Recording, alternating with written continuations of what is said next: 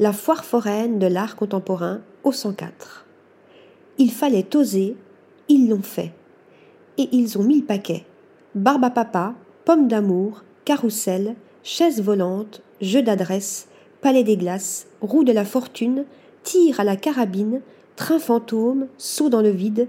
toutes les attractions typiques d'une fête foraine, réinterprétées par une quarantaine d'artistes, se trouvent réunies à la grande foire foraine d'art contemporain du 104, lieu emblématique de l'art vivant pluridisciplinaire à Paris. Taxé de superficialité et de sensationnalisme, accusé d'être réduit à la quête du spectaculaire et à une forme de régression kitsch depuis des décennies, l'art contemporain se rebiffe et répond par la légèreté et l'humour, et parfois l'outrance et le cynisme, à ses accusateurs poussés dans leur retranchement. Transformé en un véritable parc d'attractions artistiques destiné non pas à contempler des œuvres, mais à interagir avec elles, une foire multisensorielle où il est interdit de ne pas toucher les œuvres, où l'art s'amuse et se joue de nous, le 104 nous convie à une fête visuelle où le visiteur devient acteur et où nous est révélée une autre facette des artistes, attentifs au rôle des émotions dans nos choix et nos actions. Ainsi,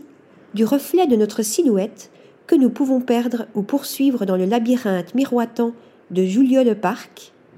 figure majeure de l'art cinétique, cofondateur du groupe de recherche d'art visuel dans les années 1960, Julio Leparc a d'emblée envisagé comme fondement de son esthétique immersive l'expérience sensorielle du visiteur plongé dans un univers optique instable venant perturber ses repères spatiaux.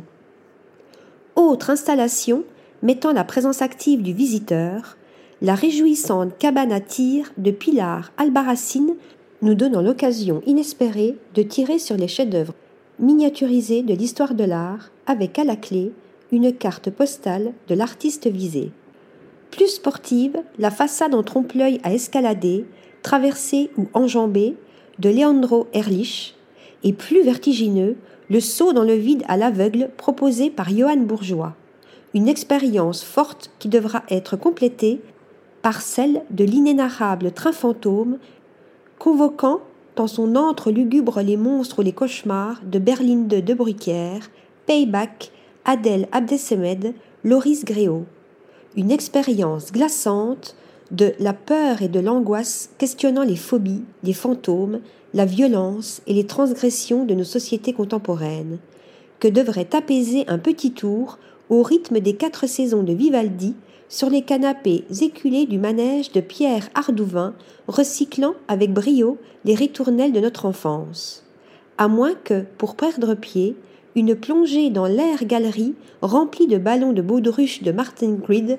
ne nous soit plus profitable. Des vélos volants proposés par la briche foraine au miroir déformant de Julien Vidam, bien d'autres tours de manège ou animations s'offriront à vous dans ce déballage haut en couleurs qui sera augmenté à partir de la mi-décembre de nouvelles aires de jeu monographiques. Article rédigé par Stéphanie Dulou.